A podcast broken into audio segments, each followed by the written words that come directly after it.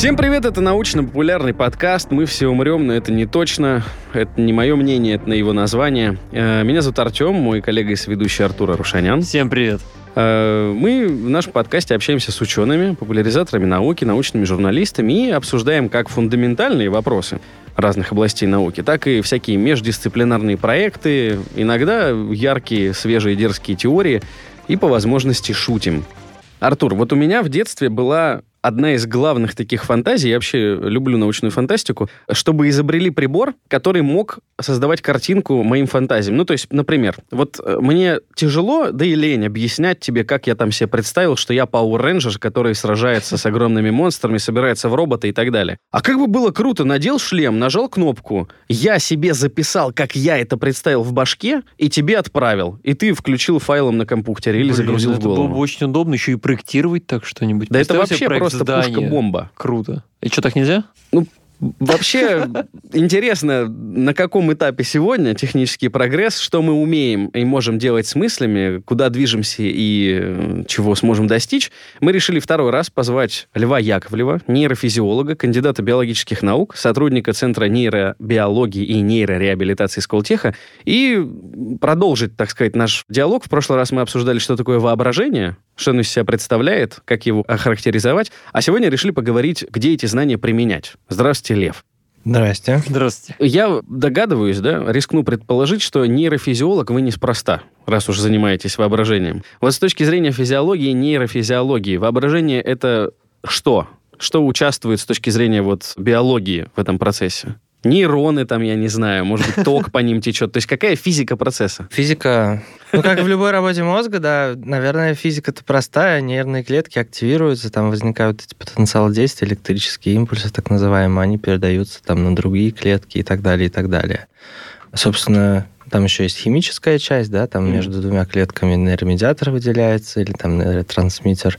Вот. Но в целом как бы базовая часть вот такая. Но другое дело в том, что это все очень сложно организовано в такой орган, который имеет кучу всяких разных отделов, в которых много распределенных там, этих сетей, которые между собой общаются, как-то Мгм. взаимодействуют и на выходе дают нам все эти м, приколы типа сознания, в том числе воображение, речь и так далее. Высшая нервная деятельность, в общем-то. Как мы уже с вами в прошлый раз обсуждали, что воображение — это некоторая способность нашего мозга к манипуляциям с мысленными образами. Вот. Мгм. Мысленные образы, они построены на основе каких-то сенсорных характеристик, объектов, явлений и нашего опыта. Вот. У нас это все, ну, не все, точнее, а частично хранится в памяти.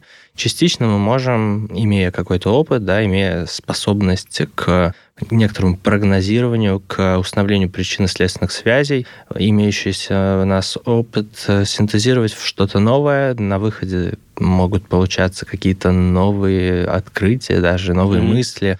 Вот, как-то так.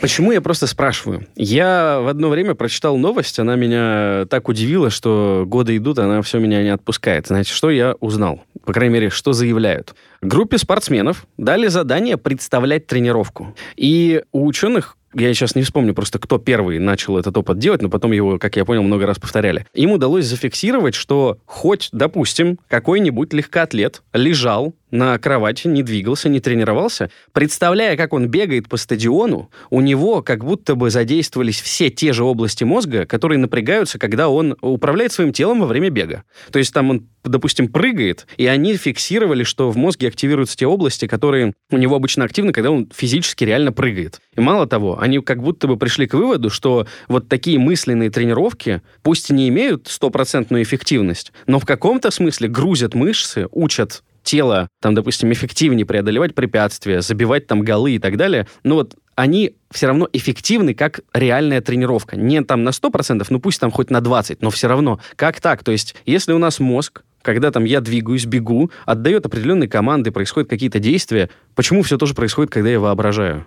что я бегу. Ну, апеллируя, собственно, к тому, о чем мы с вами уже говорили, что при воображении у нас каким-то образом, тем или иным, задействуются те же области, что и при реальном сенсорном восприятии. Мгм. И перенося на движение, по сути дела, там еще подключаются и моторные. Но, на мой взгляд, все равно все идет от сенсорных, потому что на самом деле, когда мы представляем движение, мы представляем его сенсорные характеристики, то есть то, как это выглядит, например, в пространстве, то, как это ощущается, потому что, ну, то есть, если, например, сжать кулак, то можно почувствовать, да, в этой руке какое-то натяжение там и так далее, и так Давление, далее.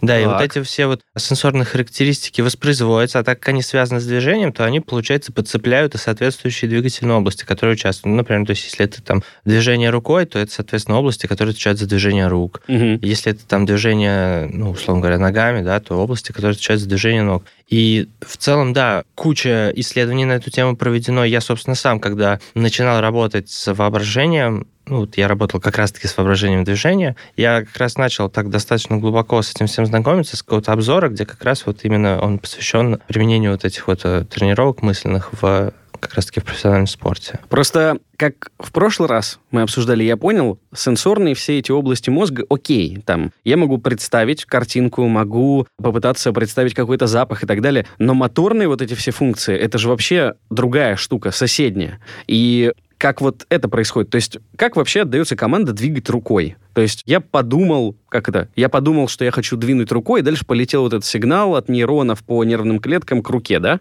Или ну, как? грубо говоря, да. То есть мы решили, да, совершить какое-то определенное движение. Да, соответственно, дальше у нас э, в определенной области есть, так скажем, центральная команда, да, условно говоря, наша сознательная. Дальше она идет на уже в двигательную систему, там подключается, условно говоря, вот эта премоторная кора, которая, ну, она, по сути, тоже находится в лобной части. Мгм. Вот. В премоторной коре там такие области, которые как бы отвечают за, ну, типа, комплексное движение. То есть, например, потому что любое наше движение это, по сути, комбинация мышц, Мгм. правильно, разных. Вот. И, соответственно, дальше распайка такая происходит, что дальше от каждого, грубо говоря, элемента вот в этой премоторной коре, их еще можно там, типа, драйверами называть к движению, где прописано конкретное движение. То Мгм. есть то, какие мышцы, рецепт, да, какие мышцы и как должны активироваться. Мгм. Дальше это все разворачивается уже на Маленькие команды, да? да, да, да. Ну, да, на отдельные мышцы. Дальше оно все переходит на моторную кору, и из моторной коры уже напрямую идут нервные клетки по спинному мозгу к мышцам. И дальше мышца запускается. Мгм. Собственно, не одна, а вот тот комплекс, который, собственно, требовался. Вот. И при, собственно, представлении движения вот эта моторная кора и активируется. Дальше там есть, короче говоря, разные теории, почему так происходит. Есть так называемая теория симуляции, вот, которая, грубо говоря, рассматривает этот процесс представления движений аналогичным. Она вообще разделяет, так скажем, явные и неявные движения. Вот, то есть явное это, собственно, то, как мы сжимаем руку, а неявное это что-то скрытое, вот, в голове, и к таким, грубо говоря, можно отнести там подготовку к движению, потому что на самом деле у нас области, то есть если мы будем делать движение, у нас моторная кора уже, и она готовится заранее вот, к выполнению этого движения. И поэтому там, условно говоря, за пару секунд, ну ладно, не за пару, наверное, за полсекунды, уже можно увидеть, что человек сейчас совершит движение. Мгм. Вот. И вот, вот эта вот часть, да, вот этой подготовки, это, по сути, вот эта некоторая скрытая часть, которую, ну, как мы не можем видеть, если будем смотреть на человека, до, Визуально. того, до Мгм. того, как мышца не сократится. Вот. И, собственно, такую вещь, как представление движений, тоже рассматривают как некоторую симуляцию вот этого реального движения и выполнение его, так скажем, и выполнение всех этапов этого движения вот до того момента, когда пойдет команда на мышцы. Это, вот. То есть знаете- процесс разворачивается, но просто не доходит до Ну конечной да, то есть точки. вот я представил, как сжал кулак, но я физически-то Мгм. его не сжал. Да, да, да, да, да.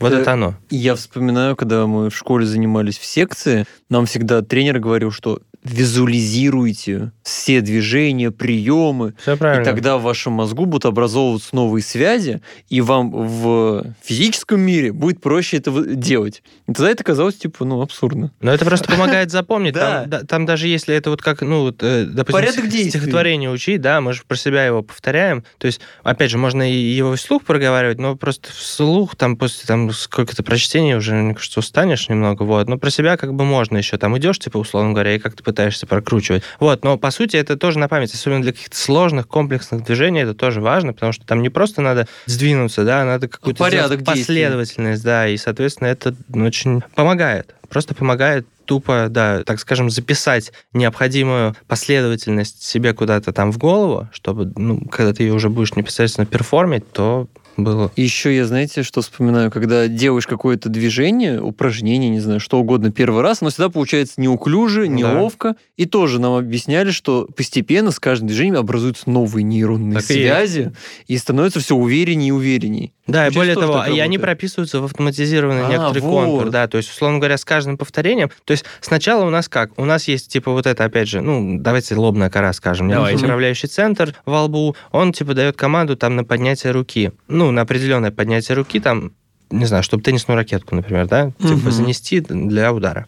Вот. Соответственно, оно происходит по такой цепочке, типа от э, вот этого лобной коры, вот эти премоторные отделы, где расписано все это движение э, по мышцам отдельным, и дальше на отдельные мышцы. Вот. Соответственно, вот идет вот эта цепочка. Но есть еще параллельный, так скажем, путь сигнала, который идет через мозжечок. А вот в мозжечке уже все типа прописано автоматически. И вот, грубо говоря, задача двигательного обучения в том, чтобы перенести вот цепочку, так скажем, из сознательного коркового э, контроля в автоматизированную мозжечковую. И, соответственно, когда она уже прописывается в мозжечке, то уже достаточно только, ну, типа, щелкнуть, по сути, нажать на кнопку, запустить это движение, и оно пойдет делать. Именно поэтому какие-то профессионалы, например, ну, там, не знаю, кто на музыкальных инструментах играют, они могут Не задумываться. да, есть сейчас чувак такой э, на Ютубе, испанский барабанщик. Вот, он типа очень технично играет, какие-то очень сложные вещи, тоже не просто там что-то там Мгм. три удара, он играет очень техничные сложные вещи ровно, при этом он это может делать с одной рукой, второй рукой там пьет кофе, курит и там вот что-то такое. То есть вот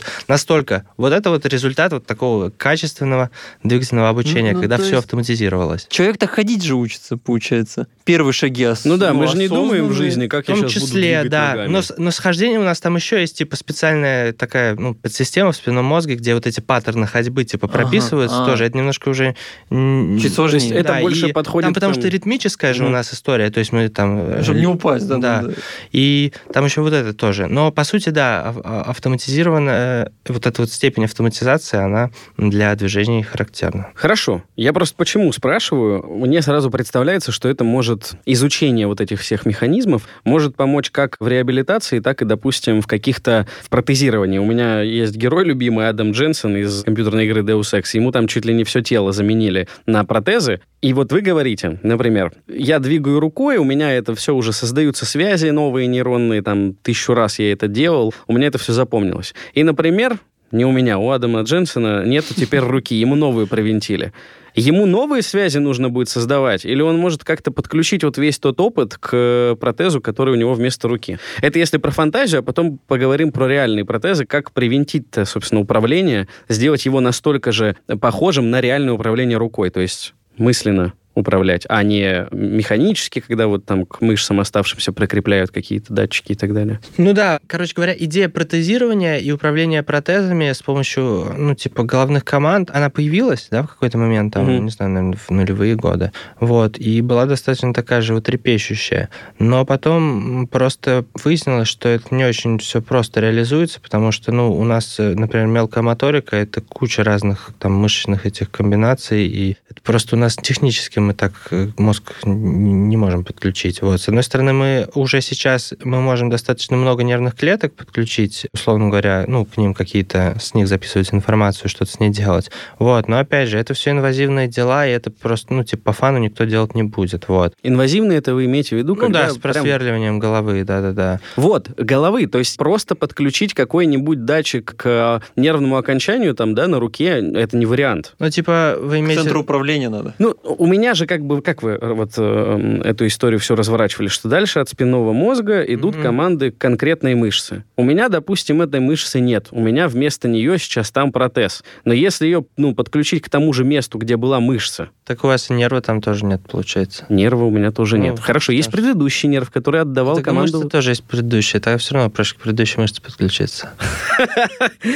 Блин, То есть, короче, не обмануть организм, что Ну да, тело не Это, обмануть. помните, была история тоже, по-моему, в 15-м, в 16-м разворачивался какой-то этот хирург, хотел, типа, голову пересадить. обезьяны? Да-да-да-да. Не обезьяны, Нет, человека. В Италии Ой, точно, блин, да, сори. и, ну, короче, там прикол в том, что я тоже как комментировал тогда еще на заре своих этих... Изысканий научных. Академических, да, приключений. Короче, просто не очень понятно. Вот спиной мозг, там очень много нервов. Их просто не сшить так друг с другом, чтобы все это, ну, типа, правильно сконнектилось. Это куча проводков. Сейчас даже, блин, ну, в машине не могут проводку сделать, чтобы все работало нормально. Вот, а тут еще все сложнее, тоньше гораздо, и там плюс еще вот эти вопросы без совместимости и так далее, и так далее. Казалось бы, типа, если все разбить на маленькие части, как то пины. и как бы... Да, да, да, но там просто этих пинов сделал. очень много, и это такие пины, которые еще не просто так срастить между собой.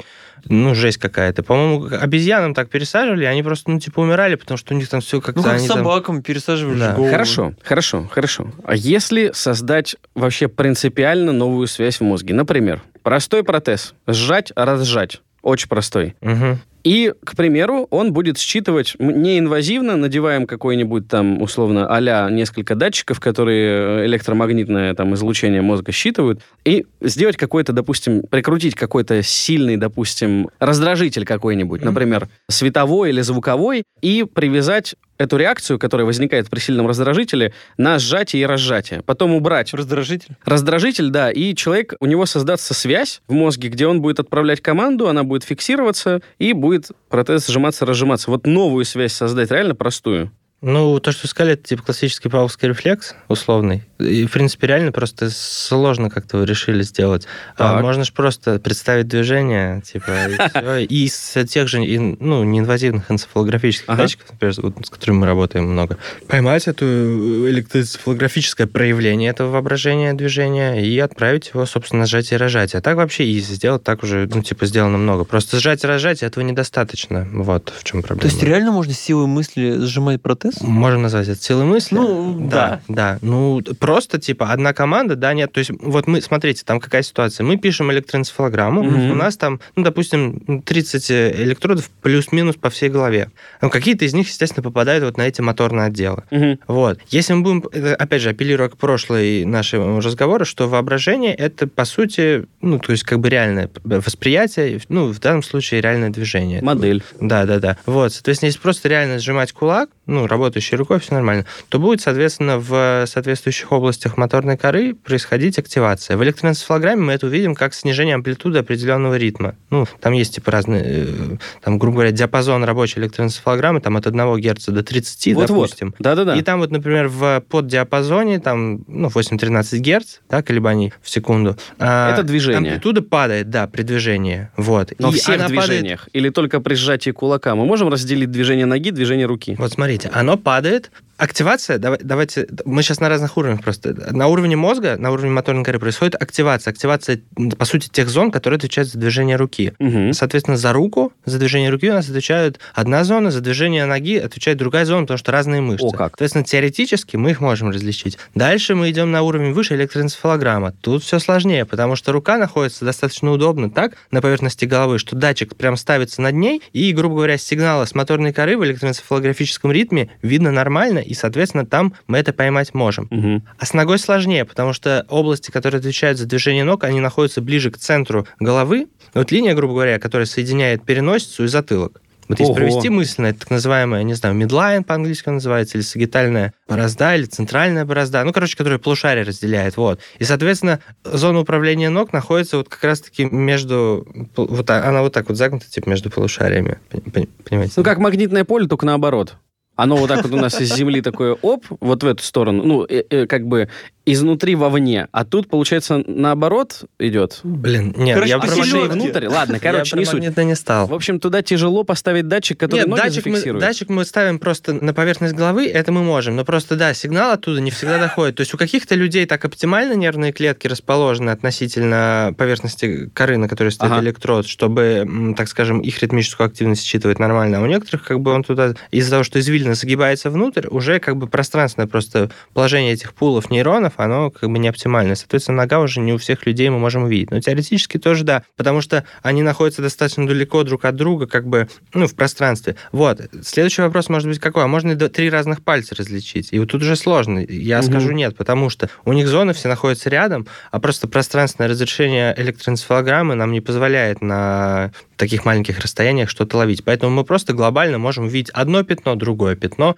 если их источники достаточно далеко друг от друга. Можно добавить соседнее полушарие, соответственно, левая рука, правая рука, типа сжал, не сжал. То есть вот такие вещи. Так вот, это при реальном движении. Так вот, при представляемом то же самое. Только послабее сигнал будет. Да. Ну, опять же, тоже зависит от человека. У кого-то прям сопоставимо, ну, да, в среднем послабее. Ну, То есть упираемся но... в разрешающую способность. Да, но этого достаточно, чтобы с вероятностью там 80-90% это представляемое движение отличить от состояние покоя. Есть ли способы повысить эту разрешающую способность, если мы нейроинтерфейс, о котором там Маск рассказывает, внедряем Нейролинк. в голову, то там получится различать или нет? Нет, теоретически, если мы подключаемся к отдельным нервным клеткам, конечно, получится. Вот, просто другой а мы знаем, каким подключаться-то? В случае моторных систем, да. Ну, то есть О. это и на обезьянах, и до, до Илона Маска, это вот Михаил Лебедев там показывал, когда работал в Америке в лаборатории с Мигелем Николелисом. То есть они достаточно далеко продвинулись. И на человеке тоже есть разные, типа, клинические даже даже приложение, когда парализованных людей, им прям такой шлейф в голову вставляет, и на робота. И робот, соответственно, там, типа, дает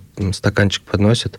Вот. Выглядит, с одной стороны, эффектно, Аватар. как я рассказываю. Ну, просто такая роборука, вот как у нас микрофонные стойки здесь, но, типа, это роборука, и в ней стакан, и, типа, шлейф торчит такой огромный из головы. И парализованная там какая-то бабушка пытается, там, короче говоря, вот этим намерением двигательным этот стакан поднести, и в какой-то момент у нее получается. Но там, по-моему, я цифры плохо запоминаю, но там что-то полторы тысячи трениров... часов или повторений. Ну, короче говоря, это даже вот с инвазивным этим Все было очень пока... сложно сделать. Угу. Но там просто тоже немножко другой пример, потому что там все-таки мозг парализованного человека, там какая-то, может быть, инсульт был или что-то такое. Он поврежден. Поэтому, да, поврежден. У здорового, казалось бы, это все лучше бы пошло, но, опять же, Илон Маск с чего начал? Помните, он говорил, вот, мы сейчас, типа, сделаем нейроинтерфейс, который соединит наш разум с айфоном, да, да, туда-сюда. Но сейчас они говорят, что мы будем делать работы только на, там, на пациентах, потому что им просто ну, никто не разрешит э, людям здоровым вставлять, э, ну, непонятно ну, чего. Трепанацию да, делать да, и да. что-то пришивать туда. Да, в этом основной момент. Поэтому он в какой-то момент резко переобулся и стал, типа... За ну, здоровье топить. Ну, не то, что за здоровье, но просто, типа, да, мы это будем делать для пациентов. Для пациентов, потому что для пациентов это как бы как минимум актуально и оправдано там по этическим всяким разным И это шанс, конечно, люди согласны на это. Да. Но в целом, может быть, что-то у них и получится прикольно, кто, кто знает.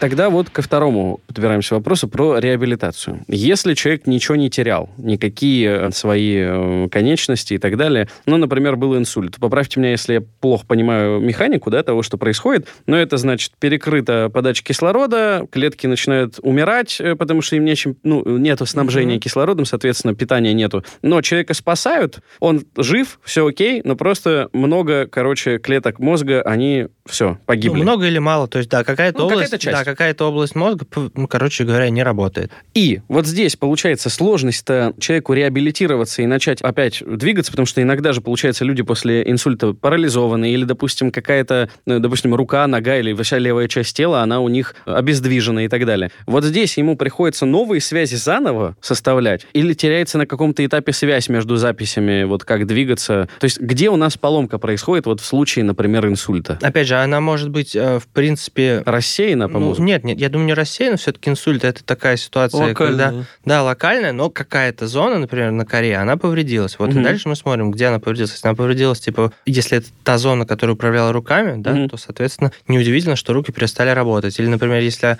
она отвечала за чувствительность, то, соответственно, чувствительность пропала. Если это инсульт был где-то в зрительных отделах, то там, ну, зрение может ну, так, таким же образом пропасть и так далее. Но инсульт, да, интересует в реабилитации в первую очередь с точки зрения как раз-таки двигательных нарушений, потому что очень большой процент людей именно ну, так, остаются инвалидами, то есть утрачивают способность к движению. Mm-hmm. Вот. И таким образом, вот для таких людей, соответственно, вот эта реабилитация, она актуальна. И... А что она из себя представляет? То есть Но человек сути... заново учится двигать руками? Да. То есть, опять же, цель простая. Просто у него один участок в мозге повредился, но соседние работают. Соответственно, смысл в том, чтобы соседних заставить да? Да, работать, и выполнять функции поврежденного. У мозга, как у пластичного такого персонажа, элемента, у него эта способность есть, это как бы его базовая способность, mm-hmm. и, соответственно, по сути, задача реабилитации — это запустить процессы пластичности. Вот так. То есть процесс роста нужных типа связей да, нервных в вот. правильном направлении. То есть физика — это заново создаем связи. В Клетки опять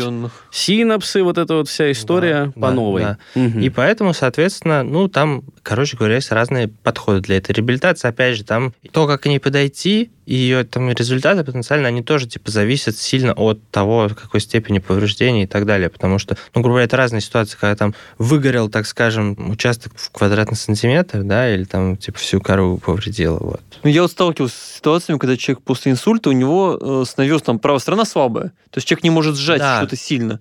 И ему, грубо говоря, самый простой способ эспандер. Да, человек да, начинает да. от слабенького к сильному восстанавливать вот эту То есть у него силу. мышцы не атрофировались, у него повредилась Импульс способность проходит, управлять наверное. силой взаим... э, Ну, вот это мышц. достаточно простой случай, и вот он, мне кажется, для реабилитации достаточно оптимальный, с высокой вероятностью реабилитироваться. Вот. Хуже, когда как раз-таки вообще утрачивается способность двигать мышцы, и тогда сначала исходно она не атрофируется, но в какой-то момент она атрофируется, если ей не давать нагрузку. Поэтому Мгм. в первую очередь там ее как-то даже Массаж пассивным образом делают. да, нагружают, то есть массаж, электростимуляция там может быть самой мышцы, то есть Ну, функциональное следствие. Движение запускается. Это нужно просто для того, чтобы, во-первых, Было что восстанавливать. ну да, чтобы просто мышцу оставить в тонусе. Но у этого есть еще второй смысл в том, что если чувствительность не повреждена или может быть повреждена, но чувствительно, но частично. Мгм. В любом случае, у нас же из руки идут, наоборот, в- в- вверх нервные То есть пути, обратный у нас то процесс. есть прострелять, да, какой, какой-то самосенсорной стимуляции этот контур, грубо говоря, чтобы тоже туда что-то пришло, может быть, на соседнем участке. Но тут вот у вот таких подходов, как мы сейчас сказали, просто если там массаж делать или электрически стимулировать, как бы есть минус в том, что эти все вот мероприятия, они как бы никак не сопряжены с попыткой человека совершить движение. А, И вот как раз такие представления движения, это как раз такой как будто бы ключик для, то есть по сути, потому что представление движения это по сути проигрывание этого движения, но на уровне коры больших полушарий. Соответственно, представляя его, мы можем активировать непосредственно ту самую моторную кору, на которую, ну, в случае, если двигательная реабилитация, да, то и реабилитация и направлена, да. То есть у нас повредилась моторная кора, давайте давать на нее нагрузку. Окей, мы не можем двигать рукой, у нас рука не работает, давайте пробовать это делать мысленно, мысленно. Вот. А Просто мысленно тоже, казалось бы, недостаточно. Поэтому давайте, да, действительно сделаем такой контур, когда мысленная команда будет подаваться на какое-то механическое устройство, а это механическое устройство уже будет совершать вот эти вот типа процедуры а-ля массаж или электрическая стимуляция. Соответственно, в качестве таких способов подачи, да, вот этой обратной связи и является там ортезной конструкцией, куда просто рука помещается, и ты, например, представляешь, да, что ты двигаешь рукой, и она у тебя так потихоньку сжимается мгм. и разжимается потом. Или, например, включается электрическая стимуляция. То же самое происходит, но просто за счет прямой активации нервов. То есть, получается, вот эта красивая история из фильмов, где парализованный человек э, там год представляет, как двигает ногой, и в итоге двигает ногой, это в целом имеет место. Да, да, я бы сказал, это выглядит более реалистично, чем, чем человек, который мыслями управляет таким. Помните, а, был, короче, фильм «Робот по имени Чаби», по-моему. Да-да-да, есть такой. Джекман надевал такую штуку и роботом управлял. А нет, это другое, это живая сталь, где он да, дрался. где на ринге, да, живая Где сталь. он дрался, а робот за ним повторял все. Вы про это? Нет, я про имени Чаби. Там он тоже был инженером, Хью Джекман. Ой, я, видите, я забыл, про что он и там снимался, Да, ясно. Он там Ну, тоже роботом управлял? Прикольно. Ну, короче, вот. И там прям он достаточно точно им управлял. То есть там он А. подумал, он там взлетел, улетел, там что-то выстрелил. Ну, то есть целился, не целился. То есть вот так вот это уже нереалистично. А если человек год, это достаточно большой период времени. Может быть, два, да, повторяет мысленно. Потом в какой-то момент, может быть, возвращается там немножко, уже, уже получается, он может, но слабо делать. Начинает уже дополнительно еще и пытаться делать это, ну, как бы по-настоящему, ну, потихоньку, да, Просто прогресс. почему я спрашиваю, если у нас выгорела область в, э, в том участке коры, который помнил, как управлять рукой, мы на него там сколько Нет, а угодно тот- усилий-то А применяя, тот как? участок не помнил, он отвечал просто за запуск мышц. То есть, получается, даже несмотря на то, что он отвечал за запуск мышц, мозг может скомпенсировать, да, другим участкам, и вот этого мысленного усилия достаточно, чтобы мозг сам понял, какую мышцу я хочу запустить. Ну да, то есть он... э, Ничего себе. Человек же понимает, условно говоря. Ну, то есть тоже надо делать всегда оговорку, что зависит от степени повреждения и типа и локализации этого повреждения. Но в таком, э, в на распространенном варианте, вот как, условно говоря, куда ну, и наш центр типа пытается работать, и там многие другие, да, вот такая двигательная реабилитация, да, вот она вся сводится вот к тому, что все-таки человек понимает, да, что он хочет сжимать там руку определенную, там выполнять определенное движение и вот пытается это делать. Хорошо. все-таки все эти разговоры про то, что человек э, там парализованный встает благодаря усилиям воли, это, ну, имеет смысл. Ну да, отчасти. Ну там, там много Ну, еще отчасти, моментов. да. Не-не-не, конечно, это... опять же, что такое воля, да? Ну это, да, это уже да. философская получается Мы история. говорим про мысль, да. ну да, но в целом, естественно, мысли. естественно, у нас любое движение, оно начинается как бы с желания его сделать. Как интересно. Ну, ладно, не любое, а если там... Ну, рефлекторные, понятно, Может там, быть, закрыться всякие- от света, камня там и так далее. Да, но в целом, в целом, да. То есть он хочет этого, и он это, ну, пытается как-то делать. И если все идет по плану, если это недостаточно запущенная ситуация, то он в той или иной мере восстанавливается. По крайней мере, у мозга есть для этого потенциал, это Мгм. раз.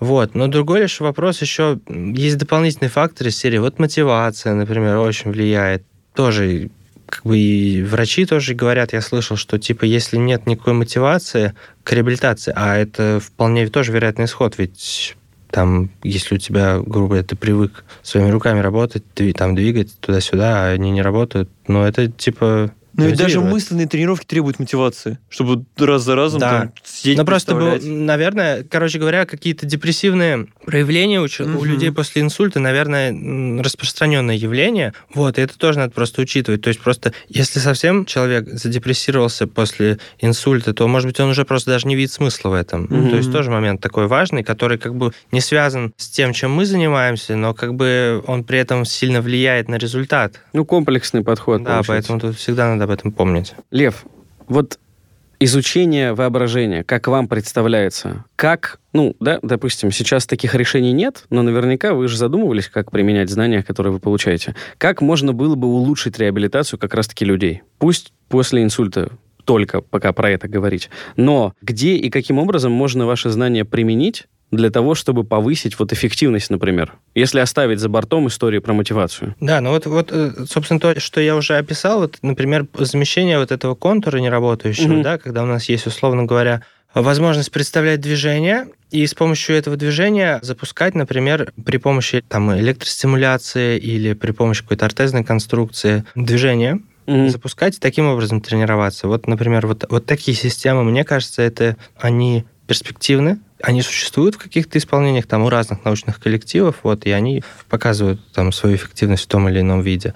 Потом еще вот сейчас буквально мой коллега, товарищ, пока я у вас, он поехал в клинический центр как раз-таки с новым приборчиком, который сделал. Там просто две кнопки. То есть, по сути, это такой VMT-бокс он называется. Зрительно-моторная трансформация, коробка. Так. Перевод.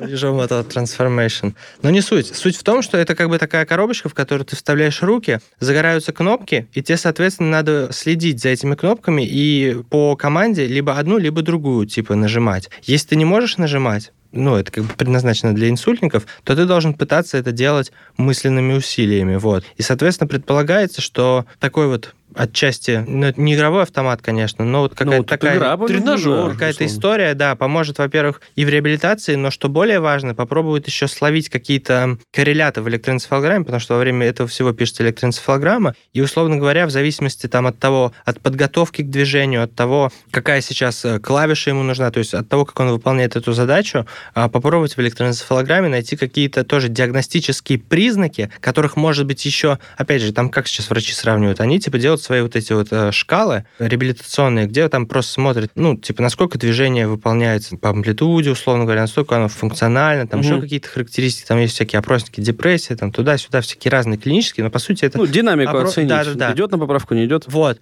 Но как бы есть предположение, что какие-то микроизменения могут происходить, они еще не проявляются в этих опросниках, но их уже можно поймать в электроэнцефалограмме. И, соответственно, таким образом это будет дополнительная информация о том, как вообще реабилитационный процесс проходит. Мгм. И, ну, опять же, может быть, то, как, э, в каком направлении можно двигаться, и в том числе использовать ли какие-то такие системы типа нейроинтерфейсных уже и так далее, и так далее. Вот, есть такой подход. Еще мы работаем как раз с воображением. Я вообще исходно работал с представлением движений, там, Мгм. ну, типа, делал диплом свою, диссертацию, вот. И, собственно, работал с электроэнцефалограммой в основном. Я вот вам уже рассказал про вот эту вот депрессию ритма определенного, он мюритм называется, как при реальном движении, так и при его представлении. Вот. Но прикол в том, что помимо этого, эта же реакция происходит типа и при тактильной стимуляции. Ну, то есть все выглядит абсолютно так же. То есть тоже, ну, руку трешь, Так. а я уже говорил, что движение, оно типа цепляет э, тактильные эти Ага. Сенсорные все да, эти штуки. сенсорные, самосенсорные, ну, ассоциации, самосенсорную чувствительность. И вот я подумал, типа, и вот ты всегда, когда, типа, работаешь там с литературой, ты всегда вот эту стандартную фразу пишешь, что вот эта вот депрессия миоритма происходит при выполнении реальных движений, при представлении движений и при тактильной стимуляции.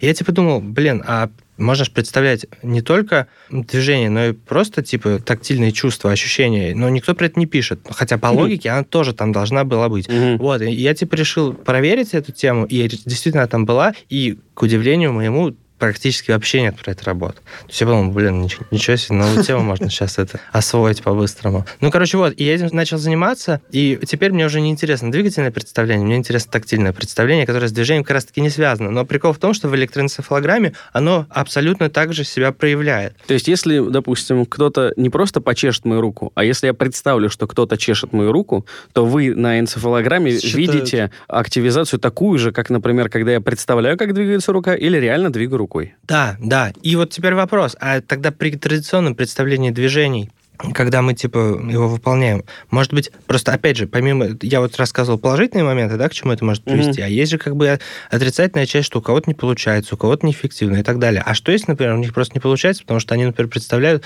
поскольку у них задача представлять кинестетику, вот это вот ощущение с мышц, mm-hmm. вдруг по каким-то причинам они вообще представляют не моторное, не представление движения, а тактильное. И вдруг вообще кажется, что никакого двигательного представления нет а это самосенсорное Интересно. представление, потому что, опять же, отталкиваясь от определения первого, да, что воображение — это воспроизведение сенсорных ощущений, да, вот, поэтому мне кажется, что вот эти сенсорные, в данном случае это тактильные, они как бы первичны в данном случае. И вот, короче говоря, можно здесь, типа, поиграться, потом еще, опять же, инвалидизация после инсульта, она зачастую связана не просто с невозможностью двигаться, она в том числе может быть связана и с отсутствием чувствительности, вот, а поскольку, в принципе, функционально и анатомически они связаны между собой, то есть mm. самосенсорное отдел, чувствовать и двигать. И, ага. Да, и, и двигательная кора то, соответственно, они друг на друга, естественно, влияют. И поэтому, опять же, есть такое, ну, такой как бы ход мысли, типа такая, такая стратегия, что на самом деле давайте начинать э, реабилитацию, например, с э, какой-то сенсорной... Э, стимуляции? Стимуляции, сенсорной реабилитации, потому что это тоже как бы может влиять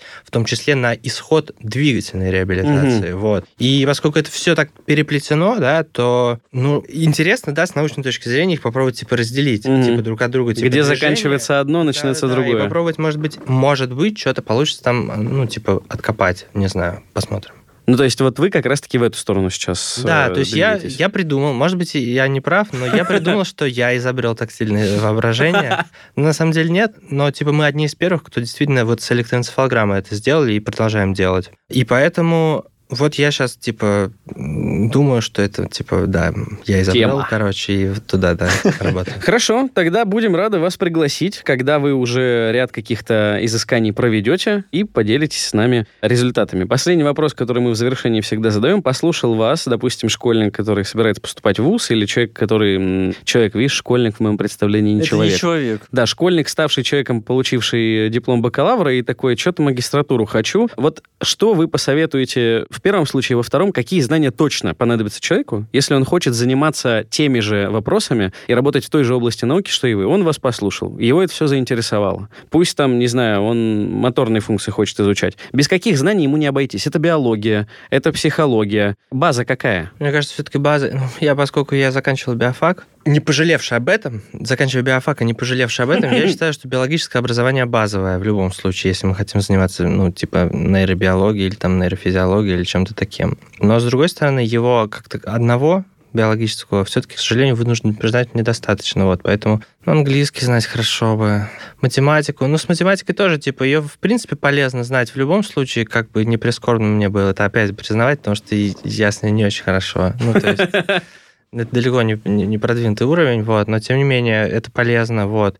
И пошло будет звучать программирование там на питоне, вот это все. А почему? Мне представляется, что это там... все требуется, конечно. Вы когда на поток запустите, будет у вас там 100 тысяч энцефалограмм. Их надо нейросеть учить, анализировать. Человек с этим не разберется. все-таки нет. И тут тоже можно поспорить. С одной стороны, да, с другой стороны, все-таки вот эти эксперименты на людях, это не про выборки в там 100-200 человек, это более такие камерные, компактные Пусть так, хорошо. Но а, представляете, как круто научить ну, нейросеть на просто... человеке. Да, есть... Нет, безусловно. И в этом направлении направлении тоже у нас там есть какие-то там, условно говоря, mm-hmm. наработки. Может быть, когда-нибудь я приду и расскажу вам.